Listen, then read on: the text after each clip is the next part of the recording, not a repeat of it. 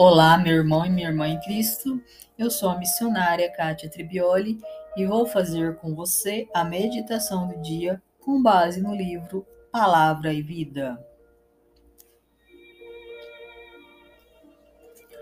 A palavra de hoje está no Evangelho segundo São Marcos, capítulo 7, versículos de 24 a 30.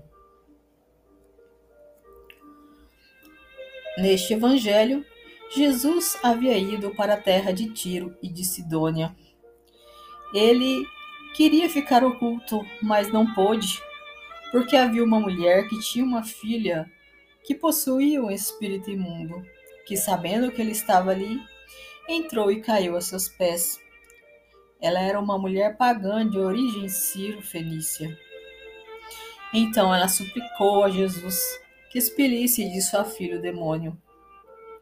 Jesus então lhe diz: Deixa primeiro que se fartem os filhos, porque não fica bem tomar o pão dos filhos e lançá-lo aos cães. A mulher sabia bem o que Jesus quis dizer, e foi por isso que, com humildade, ela respondeu: É verdade, Senhor, mas também os cachorrinhos debaixo da mesa comem das migalhas dos filhos. Então Jesus se compadeceu dela, dizendo-lhe: por causa desta palavra, vai-te, que saiu o demônio de sua filha. Muitos de nós podemos não compreender esta palavra. Verdadeiramente, ela é um pouco difícil de ser interpretada, se não for bem explicada. Jesus, desde o início da sua vida pública, ele havia deixado bem claro que veio para anunciar o reino de Deus primeiro aos israelitas. E somente depois ele levaria sua palavra para outras nações. É por isso que é compreensível a relutância de nosso Senhor nesta palavra, como que ele não quisesse atender esta mãe que estava aflita pedindo a cura de sua filha. Como judeu, Jesus uma palavra que para nós é muito forte, que era empregada para referir-se aos gentios, a palavra cães. Mas a mulher conhecia este tratamento. Por ela ser de origem sírio-fenícia, ela entendeu bem o que ele quis dizer. E por isso ela não se deu por vencida e teve humildade em pedir.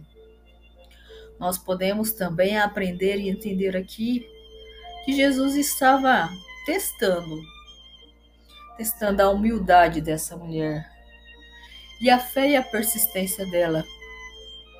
Porque na primeira palavra de Jesus, esta mulher ela poderia ter desistido de lutar pela bênção da sua filha.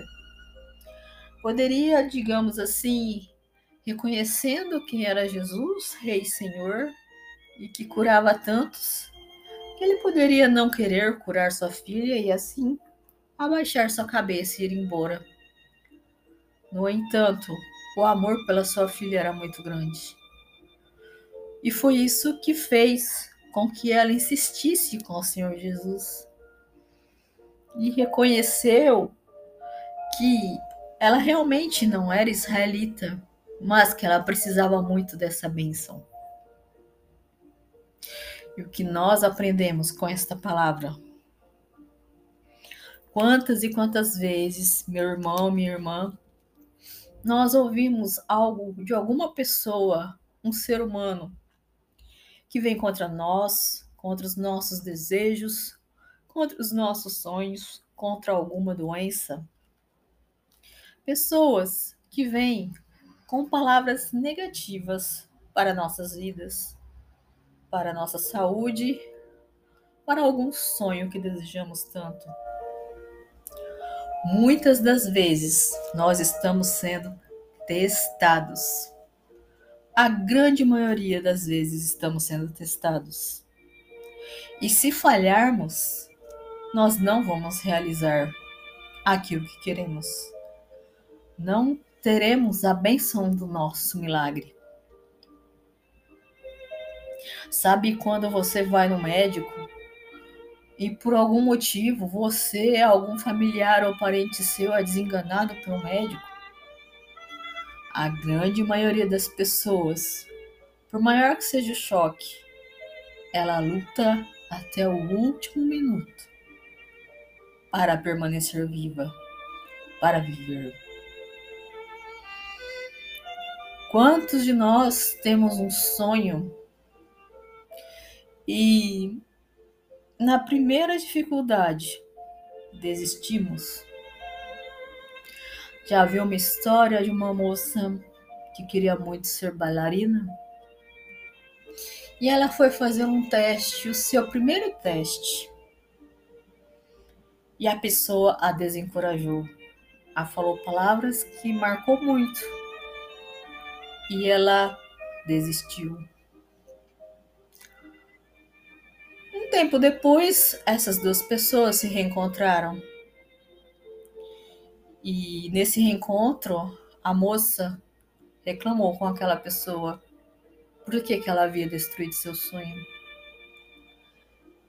Então, o avaliador simplesmente respondeu: Eu falei para você as mesmas palavras que eu falo para todo mundo. Se você realmente tem esse sonho, se você realmente tem o dom, o talento e a capacidade, você não deveria ter desistido na primeira dificuldade. Você procuraria, procuraria por outras oportunidades até alcançar e realizar o seu sonho. Pois é usando dessa história e do exemplo com o médico que eu venho te falar, meu irmão e minha irmã. Não desista. Persista. Seja forte, seja corajoso, seja audacioso. Não desista na primeira dificuldade. As pessoas, o mundo, a sociedade, os médicos, muitos, tantas e tantas vezes irá te fazer desistir irá te fazer parar. Se você não tiver persistência, coragem suficiente para fazer o que tem que ser feito, para realizar o que você tanto quer, tanto deseja, para alcançar o seu milagre. Com Deus não é diferente. Se você quer alcançar o seu milagre, ore, busque a Deus, faça suas orações, mas não desista. Não ore e desista de orar. Ore até ouvir a resposta de Deus. Que esta palavra possa tocar o seu coração.